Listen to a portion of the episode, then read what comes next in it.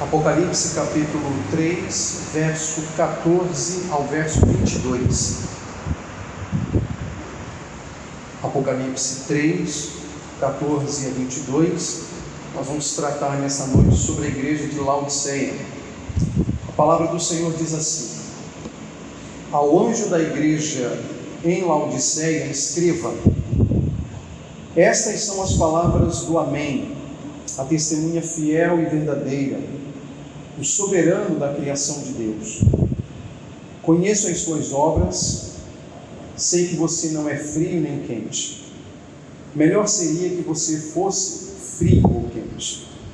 Assim, porque você é morno, não é frio nem quente, estou a ponto de vomitá-lo da minha boca. Você diz: Eu estou rico, adquiri riquezas e não preciso de nada.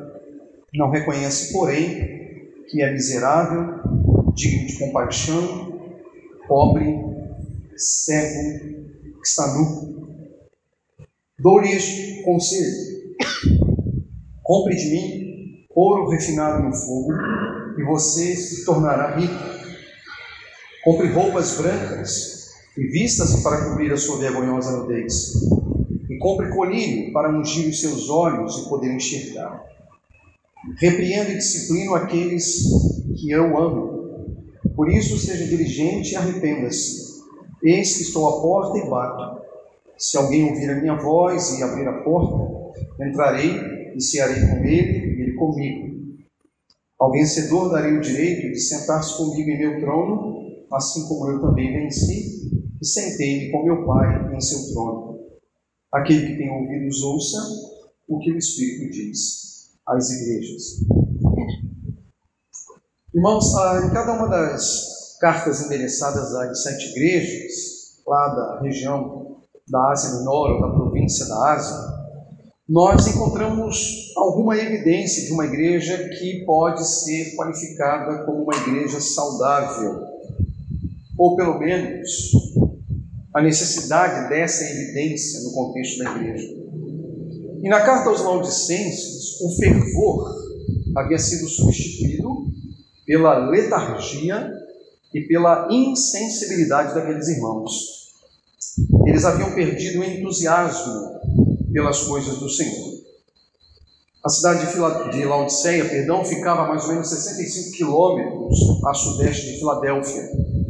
Era famosa entre as cidades por causa exatamente da sua prosperidade Vangloriavam-se de uma importante escola de medicina, que era ligada ao templo de um deus chamado Esculápio. Orgulhavam-se da sua manufatura de roupas, tecidos, tapetes confeccionados com a valiosa lã das ovelhas locais. Próximo dali eram encontradas, por exemplo, as famosas águas térmicas, águas quentes, que em seus cursos tornavam-se naturalmente mornas. E talvez de todas as sete cartas, a carta à igreja de Laodiceia seja a mais apropriada para a igreja de Cristo no final do século XX e primeiras décadas do século XXI. Talvez das sete cartas, esta seja a que mais tem a dizer sobre realidades muito próximas daquelas que nós vivemos hoje. Principalmente no mundo ocidental, ah, o movimento cristão ele se revela um movimento anêmico. Basicamente se busca hoje uma religiosidade respeitável, uma religiosidade nominal, repleta de sentimentos, mas ao mesmo tempo superficial.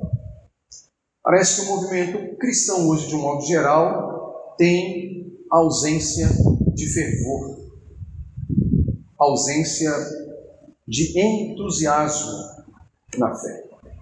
Por isso talvez essa carta seja uma carta apropriada para o cenário que nós é, vemos no mundo hoje. E de um modo geral, não só aqui no Brasil, mas também fora do Brasil.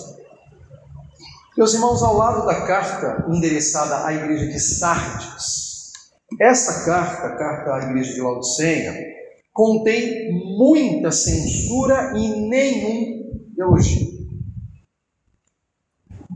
Parece que o contagioso orgulho dos cidadãos laudicenses havia se espalhado como uma espécie de epidemia entre os membros daquela igreja. Eram pessoas orgulhosas, eram pessoas arrogantes, eram pessoas prepotentes. E é óbvio que o Senhor não poderia estar satisfeito com este povo e que um claro recado precisava ser dado a eles diante desse grave pecado cometido por eles. Era preciso abandonar a mentira e voltar-se para a verdade. Quando Cristo endereça essa carta à igreja de Laodiceia, é isso que ele tem em mente. Esse é o objetivo de Cristo. E em termos estruturais, a carta aos Laodicenses ela pode ser dividida em quatro partes: a revelação de Jesus Cristo, uma censura, uma advertência e uma recompensa. Então vamos olhar agora com uma certa cautela o que o texto diz, os versículos ah, que fazem alusão a esses quatro pontos, para verificar de que modo essa carta pode nos ajudar a lidar com os perigos que nos assombram como igreja hoje. Eu começo no versículo 14, falando sobre a revelação de Jesus Cristo. Versículo 14 diz assim: ao anjo da igreja em Laodiceia, escreva: Estas são as palavras do Amém, a testemunha fiel e verdadeira, o soberano da criação de Deus. Ah, o Senhor Jesus ele é apresentado de três formas distintas aos laodicenses. Ele é o Amém, ele é a testemunha fiel e verdadeira, e ele é o soberano da criação. Três virtudes três atributos que fazem referência à pessoa de nosso Senhor Jesus, que aliás se revela em cada uma das cartas. Ele tem muito a dizer sobre si em cada uma das cartas. Das três formas que ele se revela, duas já se acham lá no capítulo 1, verso 5. Se você pegar aí o capítulo 1, verso 5, você lê: E de Jesus Cristo, que é a testemunha fiel, o primogênito dentre os mortos e o soberano dos reis da terra. Então, observe que testemunha fiel e verdadeira e soberano da criação de Deus são princípios já encontrados no versículo 5 do capítulo 1 de Apocalipse. Então, Jesus está retomando conceitos que já foram lidos pela igreja, pelas sete igrejas. Algo que já foi dito acerca desse texto, de sua natureza. Ele é testemunha fiel e verdadeira, e ele também é o soberano da criação de Deus. E aí você percebe que o Amém, ser o Amém, né, é a exceção em relação ao que já foi dito anteriormente.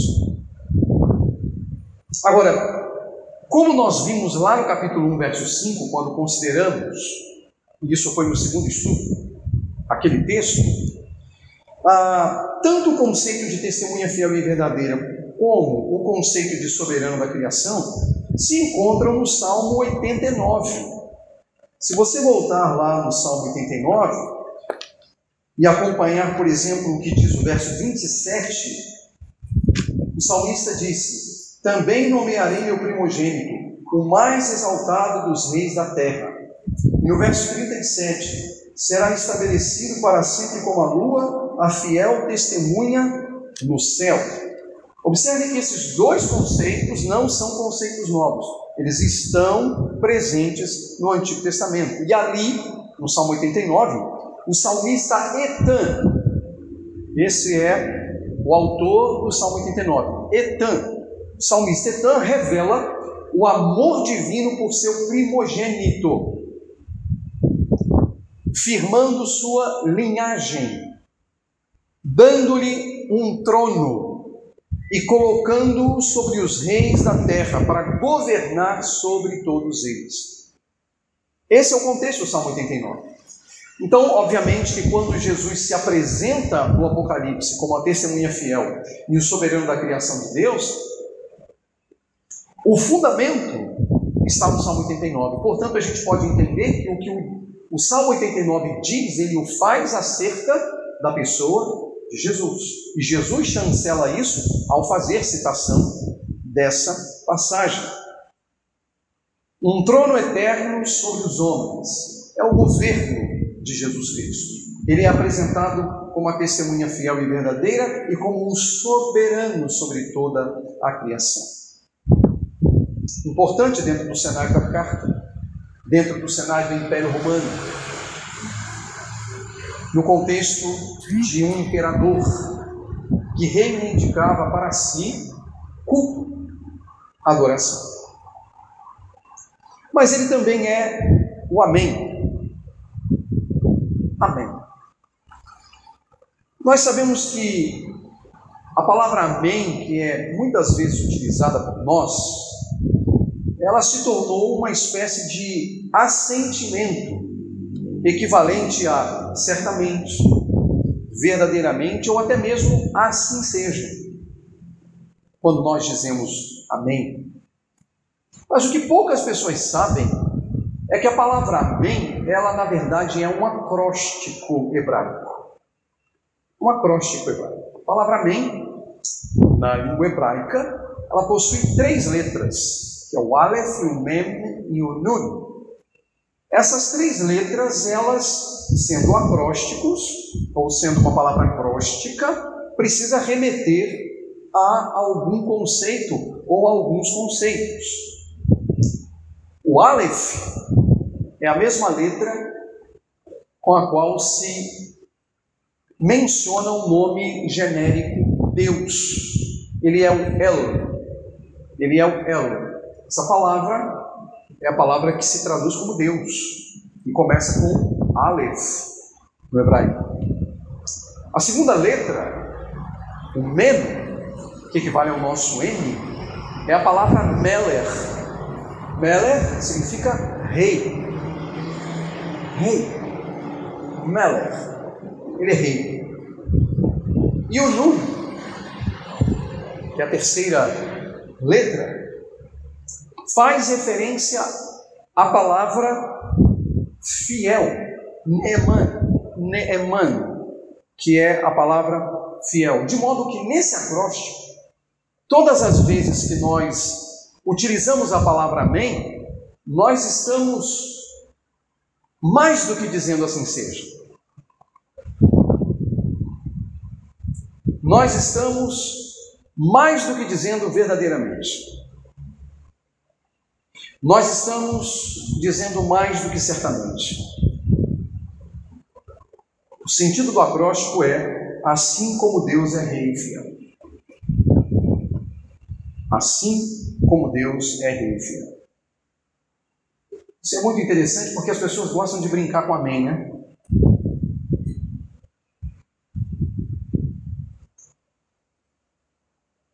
Aí você tem aí um, um pregador qualquer que ao pedir para abrir no livro de Sofonias, faz aquela brincadeira de mau gosto. Quem encontrou, diga amém. Quem não encontrou, diga misericórdia. Brincadeira de mau gosto.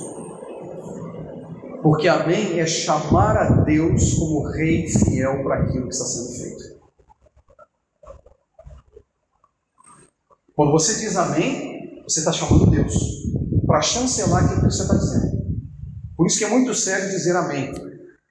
Não é uma palavra que a gente tem que a todo momento ficar falando. Amém, irmão? Amém, uma ova. Porque é evocar o nome de Deus. E não se brinca com o nome de Deus. Se quisermos aplicar os dez mandamentos, é tomar o nome de Deus em conta. Assim como Deus é rei fiel. Cristo é o Amém. Ele é a manifestação do governo de Deus e da fidelidade de Deus. Ele acabou de dizer, ele é a testemunha fiel e o soberano da criação. Soberano como Deus, testemunha fiel como fiel. Deus é rei e fiel. Deus é rei e fiel. Essa é a relação que o texto faz com a pessoa de Cristo. Ele é o Amém. Por isso que Paulo disse que nós vamos ouvir a oração das pessoas. Porque se a gente não ouvir a oração das pessoas, a gente não tem como dizer amém no final. E a gente só pode dizer amém quando a gente concorda. E se a nossa consciência fica em paz em dizer que aquilo que foi orado tem a ver com Deus. Porque tem muita oração que não tem nada a ver com Deus. E se é uma oração que é feita que nada tem a ver com Deus, não tem que se dizer amém. Você não é obrigado a dizer amém. Porque se você diz amém a uma oração que nada tem a ver com o Evangelho, você está chamando Deus para uma atividade vã. Você está desonrando a Deus. Nem toda oração eu digo amém. Se a minha consciência não deixa de dizer amém, eu não vou dizer, porque mais vale Deus e a minha consciência diante de Deus do que aquele que orou. Você entende o que eu quero dizer? Você não tem que sair por aí dizendo amém a tudo. Você foi criado em mais semelhança de Deus, você tem no mínimo a capacidade de pensar. E se você tem a capacidade de pensar, então pense antes de chamar Deus para chancelar uma coisa que ele não chancela. Porque você vai estar pecando ao dizer amém. Cristo é o Amém. Ele é rei fiel. Mas além da revelação de Jesus Cristo, há uma censura à igreja. Versos 15 e 17 dizem assim: Conheço as suas obras, sei que você não é frio nem quente. Melhor seria que você fosse frio ou quente. Assim, porque você é morno, não é frio nem quente, estou a ponto de vomitar da minha boca. Você diz: Estou rico, adquiri riquezas e não preciso de nada. Não reconhece, porém, que é miserável, digno de compaixão, pobre, cego e que está nu. O Senhor da igreja, meus irmãos, conhecia o estado em que os seus servos laudicenses se encontravam. Por isso ele diz: Conheço as suas obras. Nada estava, como nada está, oculto aos olhos do Senhor Jesus. Ele conhecia as obras dos laudicenses e já tinha em suas mãos o diagnóstico preciso daquela igreja. E o diagnóstico é: dito três vezes. Três vezes. Eles não eram nem frios, nem quentes. Eles eram mortos. Haviam se tornado uma comunidade complacente, sem entusiasmo, letárgica, insensível. E essa imagem, meus irmãos, fazia alusão às águas termais de uma cidade próxima chamada Hierápolis, que era uma cidade vizinha, que ao longo do seu curso tornava a água quente em água morna até esfriar. Isso é muito comum em vários lugares do planeta. Em muitos lugares do planeta, nós vamos encontrar o chamado, por exemplo, geysers, um geyser nada mais é do que um local em que brota água quente. Geralmente nas regiões vulcânicas, é, a, você encontra muitos geysers. Você tem, não só em regiões vulcânicas, no Brasil você tem geysers também. Parte da região das águas, por exemplo, em Minas Gerais. Lugares que brotam a água. Diferentemente, em Minas Gerais a água não brota quente. Aqui nesse caso brotava água quente, porque era uma região vulcânica uma região vulcânica, e água quente. E aquela água, ela tinha um fluxo, um rio, e à medida que o tempo passava, era óbvio que a exposição ao clima fazia com que aquela água fosse esfriando até ela se tornar fria. Mas havia um processo entre ser quente e ser frio. Então, os irmãos de Laodiceia conheciam bem o que Jesus queria dizer. Porque nesse curso, quando a água se tornava morna, ou esse curso era conhecido dos irmãos dali. E os indícios são enormes de que havia uma prática entre muitos cidadãos daquela região de ingerir água morna para provocar vômito, para limpeza gástrica. Isso era muito comum naquela época. E assim até hoje. Até hoje. Você quer fazer um teste? A hora que tiver, seu estômago estiver embrulhado, Toma só um pouquinho de água morna para você ver. Só um pouquinho, não precisa de muito não. E corre. A água morna, ela provoca vômito. Aí você entende por que Jesus está dizendo que ele está a ponto de vomitar a igreja? Não é isso que o texto diz? Ele diz assim: olha, assim porque você é morno, não é frio nem quente, estou a ponto de vomitá-lo da minha boca. Porque é isso que a água morna vai fazer. A verdade que o texto está apontando aqui é que a, a igreja de Laodiceia provocava náuseas em Jesus. A igreja de Laodiceia causava repugnância em Jesus. E aí você nota que já não é mais aquela sentença do tipo tenho, porém, contra ti. Lembra que nas cartas anteriores, quando Jesus precisava ressaltar alguma censura uma igreja, ele dizia tenho, porém, contra ti. Aqui ele não diz tenho, porém, contra ti. Ele já disse: Eu estou a ponto de vomitá-lo da minha boca. É algo mais grave. A situação da igreja não é uma situação boa. A igreja, por incrível que possa parecer, estava provocando náuseas em Jesus. Ela não era fria, ela não era quente, ela embrulhava o estômago do Senhor. Bom, toda vez que a gente fala de frio e quente, as pessoas tendem a pensar assim: quente é Assembleia de Deus, frio é presbiteriano. Não é? Meus irmãos, esse texto não está falando de nada disso. A gente não precisa viajar trazendo conceitos contemporâneos e impregnando num conceito antigo que nem existia. Nem existia esse tipo de coisa. Ah, isso aqui é a mornidão do crente. Aqui o contexto é completamente distinto, não tem nada a ver com denominação e nem com a chancela para dizer quem é crente, quem, quem é quente quem é frio, porque quem julga é o Senhor. Tem muita gente aí quente, mas que na verdade aos olhos do Senhor está causando náuseas, porque é quente aos olhos da sociedade, mas não é quente aos olhos do Senhor. Como também tem muita gente sendo reputada como frio, que na verdade está bem firme e fervoroso na presença do Senhor, porque quem julga é o Senhor, não somos nós. Até porque, veja a situação dessa igreja aqui, ela precisava de colírio para enxergar. A gente às vezes precisa de colírio também para enxergar. A gente não consegue prever de fato as coisas. Os crentes são crentes. E Deus conhece todos os seus filhos, em quaisquer denominações.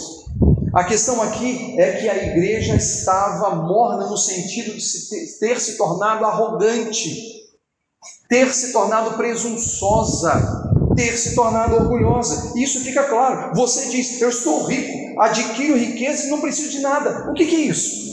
Quando uma igreja chega a uma situação dessa, o que, que ela está demonstrando? A sua arrogância, a sua prepotência, o seu orgulho. Então a mornidão aí tem a ver exatamente com o orgulho, com a prepotência e com a arrogância. E não se o culto é de fogo, não é de fogo. Entende o que eu quero dizer? Não é isso, o texto não está falando disso. O pecado daquela igreja era o pecado do orgulho, o pecado da arrogância, o pecado do, da prepotência. E Jesus falou que esse pecado tirava aquela igreja do estado de quente ou fria. Porque quente ou frio você pode tomar, não tem problema. Mas o morno vai causar náuseas. E a mornidão era tratada aqui exatamente como sendo o pecado do orgulho e da prepotência daquela igreja. O fato é que em seu diagnóstico, meus irmãos, Jesus, ele listou as reais condições da igreja. Mas é interessante que ela mesma não era capaz de compreender, ela não era mesma, ela não era capaz de perceber o seu próprio estado. A igreja pensava estar rica, repleta de riquezas, não precisando de nada. Mas o que, Jesus diz ela? Qual é a ideia que a igreja tem de si? Ela é rica, está repleta de riqueza e não precisa de nada. Esse era o olhar que ela tinha sobre si. Mas qual é o olhar de Jesus? Jesus diz: ela é miserável, digna de compaixão, pobre e segue nu. Então veja aqui que uma igreja pode ter uma percepção equivocada sobre si. Um crente pode ter uma percepção equivocada sobre si.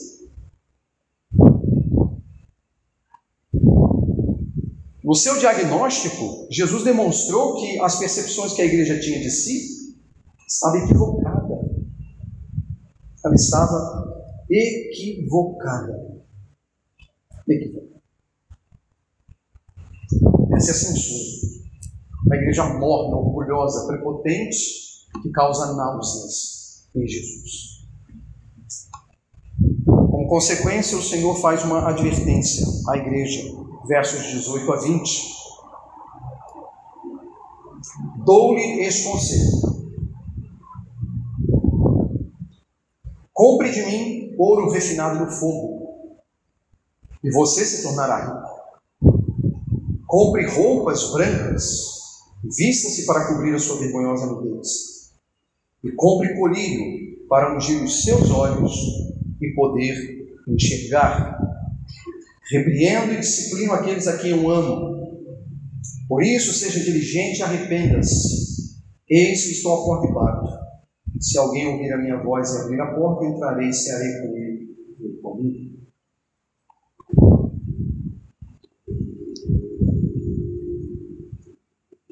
Meus irmãos, como nós temos considerado semana após semana, à luz do diagnóstico preciso que Jesus faz de suas igrejas, o receituário precisa ser prescrito, né? Se uma doença é identificada, o receituário precisa ser prescrito. E Jesus aqui se revela como um sábio conselheiro. Como um sábio conselheiro, ele orienta sobre o caminho que a igreja deveria percorrer a partir de então. E no grande mercado do Senhor, na grande feira do Senhor, aqueles irmãos deveriam comprar coisas que supririam suas necessidades: ouro refinado no fogo, veste branca, colírio dos olhos. Meus irmãos, o ouro, eu estou falando do ouro propriamente dito dos bancos laudicenses daquela época, tinham boa fama por causa da consistência era de alto quilate para utilizar uma nomenclatura contemporânea, de alto valor no mercado da época. Mas o ouro que eles tinham, porque a igreja se diz uma igreja rica, não impressionou Jesus.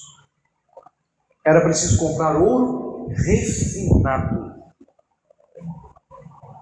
Ouro refinado para que a igreja pudesse se tornar verdadeiramente rica.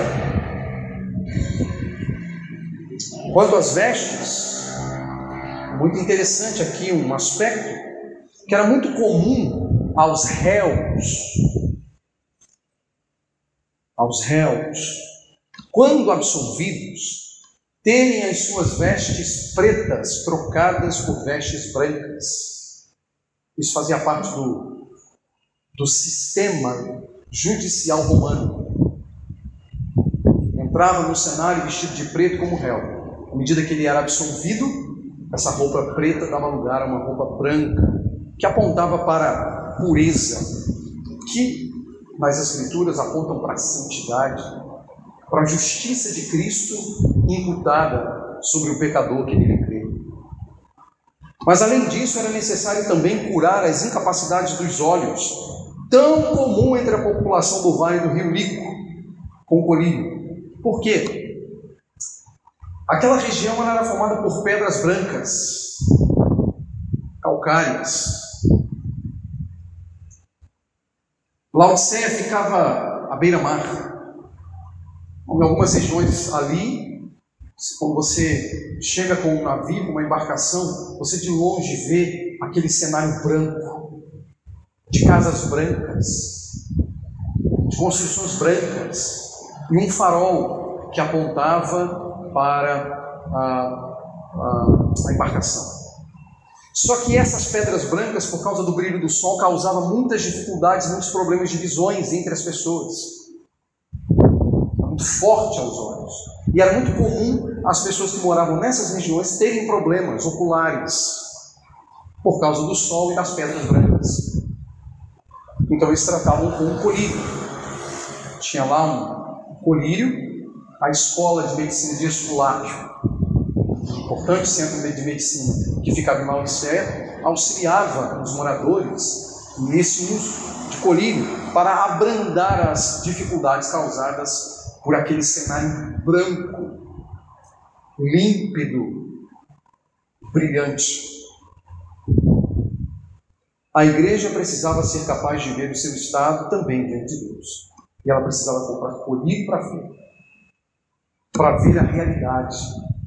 Não para ver aquilo que ela achava que estava vendo. Para ver a realidade. O fato é, meus irmãos, que apesar da repugnância, da náusea causada por essa igreja a Cristo, ele não havia desistido do seu povo. E isso é maravilhoso. Apesar da náusea, Cristo não desistiu. Por causa do seu amor, ele estava disposto a repreender e disciplinar aqueles irmãos. Repreensão e disciplina que eram e são duas bênçãos disponíveis para a igreja de Jesus. O texto diz: repreendo e disciplino aqueles que eu amo. Por isso sejam, seja diligente e arrependa-se. Os irmãos deveriam ser diligentes e arrependerem-se ou seja, empreenderem todo esforço para abandonar as ofensas cometidas contra o Senhor. Ofensas estas ligadas ao orgulho, à prepotência, à arrogância, que inchava aquela igreja, que inflava aquela igreja, mas que não era a realidade dos fatos, porque Jesus olhava para ela de uma maneira bem diferente. E o desejo de Jesus reatar com a igreja, o desejo de Jesus reconciliar-se com a igreja, fica muito evidente no verso 20, que é um verso muito conhecido por todos nós. Eis que estou à porta e bato. Se alguém ouvir a minha voz e abrir a porta, entrarei e cearei com ele e ele comigo. Você sabe tão bem quanto eu que essa passagem tem sido amplamente usada para falar do coração do pecador, né? Como uma porta que só tem maçaneta do lado de dentro. Já ouviu isso? Já viu aquele sermão evangelístico? O pregador diz assim: Olha, Deus quer entrar no seu coração, eis que estou à porta e bato. Se alguém ouvir a minha voz e abrir, eu vou entrar. Só que a porta do seu coração só tem maçaneta do lado de dentro. Jesus não pode abrir porque ele não vai arrombar. Você que tem que abrir. Meus irmãos, o texto primeiro não está falando do coração do pecador, ele está falando de uma igreja. O texto não está falando que Jesus está fora do coração do pecador. Jesus tá, o texto está falando que Jesus está fora da igreja. Ele está batendo a porta da igreja, não é do coração do pecador. E outra coisa, história é essa de maçaneta só para o lado de dentro? De onde se tira isso? De onde se tira isso? Baboseira, invencionice, falta de conhecimento bíblico. Porque o texto bíblico em lugar nenhum fala de maçaneta só por lá de dentro, irmãos. Me dê um texto só, um texto. Se você não conseguir provar, e é claro que você aqui é retórico, você está acreditando em balela. E o texto aqui foi, essa carta foi dirigida a quem? A um pecador? A um pecador não regenerado? É? É a igreja. Jesus está do lado de fora da igreja, ele está batendo na porta da igreja. Não é do coração do pecador, porque no coração do pecador ele vai bater, bater, bater, e o pecador não vai abrir, porque o pecador é surdo, é mudo, é cego, é morto. Pecador não abre porta. Ele tem as chaves, ele é como um chaveiro que chega lá e abre a porta. Aqui um dia nós precisamos entrar aqui no salão, a chave quebrou. Chamei o chaveiro, ele abriu a porta. Jesus tem as chaves, não tem? Não foi isso que a gente já viu nas cartas anteriores? Ele não precisa roubar, não. Ele vai com um jeitinho de chaveiro, vai lá e abre a porta. Ele não precisa esperar que o pecador acione a maçaneta do lado de dentro. Não tem maçaneta. Não tem maçaneta. Não tem maçaneta. Não tem. Aqui é uma carta à igreja. Por que, que as seis cartas a gente interpreta como sendo a igreja? Chega na sétima a gente correr do coração do pecador. Não, é uma igreja. Igreja de Laodiceia. Jesus está fora da igreja. E é até compreensível porque ele está fora da igreja. Porque ele sente náusea. Ele sente náusea. mas ele quer reatar, ele quer reconciliar. Não é isso que o texto diz, portanto, irmãos. No texto, Cristo está ausente da igreja. A porta não é a porta do coração do pecador, a porta é a porta da igreja. O que mostra para nós as reais chances de Jesus estar fora da igreja. Correto? Essa carta está dizendo que Jesus pode ficar do lado de fora sim. Eis que estou à porta e bato. Se alguém ouvir a minha voz e abrir a porta, entrarei e cearei com ele e ele comigo. Comunhão, cear junto, comer junto, ter comunhão, reconciliar. É o que Cristo quer com a igreja. A igreja de Laodiceia. Essa é a advertência de Jesus. E por fim, versículo 21 apresenta a recompensa aos fiéis. Ao vencedor darei o direito de sentar-se comigo em meu trono, assim como eu também venci e sentei-me com meu Pai em seu trono. O Senhor Jesus começou dizendo nessa carta ser soberano rei sobre toda a criação. E ele termina dizendo que ele tem um trono.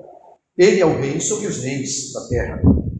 Ele venceu a morte, ele venceu o diabo, e por isso o Pai lhe concedeu o direito de assentar-se com ele em seu trono. Agora, esse lugar será estendido àqueles que vencerem também. Reinarão com o Pai e com o Filho. Aos olhos das nações serão reconhecidos como povo do Senhor. Essa é a garantia que Jesus está dando para os fiéis. Ao vencedor darei o direito de sentar-se comigo em meu trono, assim como eu também venci e sentei-me com meu Pai em seu trono. Cristo se assenta junto com o Pai e nós nos assentamos junto com Cristo, que é o soberano sobre os reis da terra. Isso é, é um elemento de encorajamento para nós que mostra que o Senhor Jesus não não desiste, né? Da sua igreja. Não desiste da sua igreja. Bom, há quatro pontos aqui que eu quero aplicar muito brevemente para nós. Eu espero que esses pontos sejam importantes. Primeiro é que o fervor é parte essencial da fé cristã. Crente fervoroso é parte essencial da igreja e da fé cristã. O fervor, meus irmãos, não está necessariamente nas coisas extraordinárias ou aquilo que nós julgamos extraordinário, mas as coisas ordinárias, as coisas do dia a dia, coisas simples como ler e meditar sobre as Escrituras, orar, orar a Deus, orar por si, orar pelo próximo, orar pelo reino, orar pela igreja, temer a Deus, viver de modo santo, reconhecendo quem Deus é, quem nós somos. Tudo isso é fervor. O problema é que desde o século XIX, por causa de alguns movimentos é, de caráter até filosófico, nós trouxemos para a fé cristã um sentimentalismo que é exagerado. E nesse exagero nós achamos que determinados fenômenos seriam indícios de uma vida fervorosa, o que não, não, na verdade não é. O fervor tem a ver com as coisas simples, meus irmãos. Simples como orar, simples como ler a Bíblia, simples como nela meditar, temendo a Deus, andando nos caminhos do Senhor. Isso é o que Cristo espera de nós. Ele não espera absolutamente nada que seja sobrenatural, porque o sobrenatural pertence ao Senhor. Mas o que é natural? O que é natural? Não ocorre em Pentecoste todo ano, no sentido de Atos 2. Você entende o que eu quero dizer? Não ocorre. mas nós podemos viver sob os efeitos do poder do Espírito na nossa vida. Isso é ser fervoroso. Isso é fervor. O segundo ponto de aplicação é que a presunção, o orgulho, a arrogância, não é apropriada àqueles que desejam honrar o Senhor. O orgulho não coaduna com aquilo que o Senhor exige de nós. O coração orgulhoso é um coração que tem um conceito muito mais elevado de si do que convém. E um, oração, um coração orgulhoso, ele é, tira da glória de Cristo para colocar a glória em si. É isso que o orgulhoso faz. E aí me lembro das palavras de um puritano, que não posso identificar agora, por não, por não, por não é, lembrar-me, mas posso lembrar o que ele disse, ah, quando afirmou que se Deus não poupou anjos orgulhosos, tampouco poupará pecadores orgulhosos, mesmo que esses pecadores estejam dentro da igreja. Se Deus não poupou anjos orgulhosos e por isso os lançou de alto a baixo, tampouco poupará pecadores orgulhosos. A presunção, o orgulho, a prepotência não é apropriada aqueles que desejam honrar o Senhor. Se há indício de orgulho em nós, que nós nos arranquemos pelo poder do Espírito Santo. Terceiro, Cristo repudia qualquer pessoa que mantém uma relação puramente nominal com Ele. Repito, Cristo repudia qualquer pessoa que mantém uma relação puramente nominal com Ele. São cristãos nominais, mas que não temem a Deus, que não andam nos seus caminhos. Deus sente, Cristo sente náuseas. Que o Senhor nos livre de sermos listados entre cristãos nominais. E último, e grave, muito grave, Cristo pode estar ausente das igrejas locais. Cristo pode estar ausente das igrejas locais. A igreja em Laodiceia é uma prova clara de que ele estava do lado de fora, batendo a porta para entrar. Isso é muito grave. E é muito grave quando nós constatamos que talvez as, os nossos olhares estejam nos fazendo ver coisas que não são verdadeiras sobre a nossa condição diante de Cristo. Por isso, toda igreja, e não pode ser diferente aqui na Redentor, precisa passar de tempos em tempos a vida limpa. A igreja precisa de tempos em tempos passar a vida limpa. Todo crente tem que passar a vida limpa. Todo crente precisa submeter-se à prova que testifique se ele está firme ou não na fé. Mas a igreja de tempos em tempos precisa passar a vida limpa, para que nós não incorramos nos erros que levaram Jesus a se ausentar da igreja de nós. Que Deus nos ajude, meus irmãos. Ele mesmo nos abençoe para compreendermos adequadamente essas coisas e, obviamente, vivermos para a glória dele. Amém.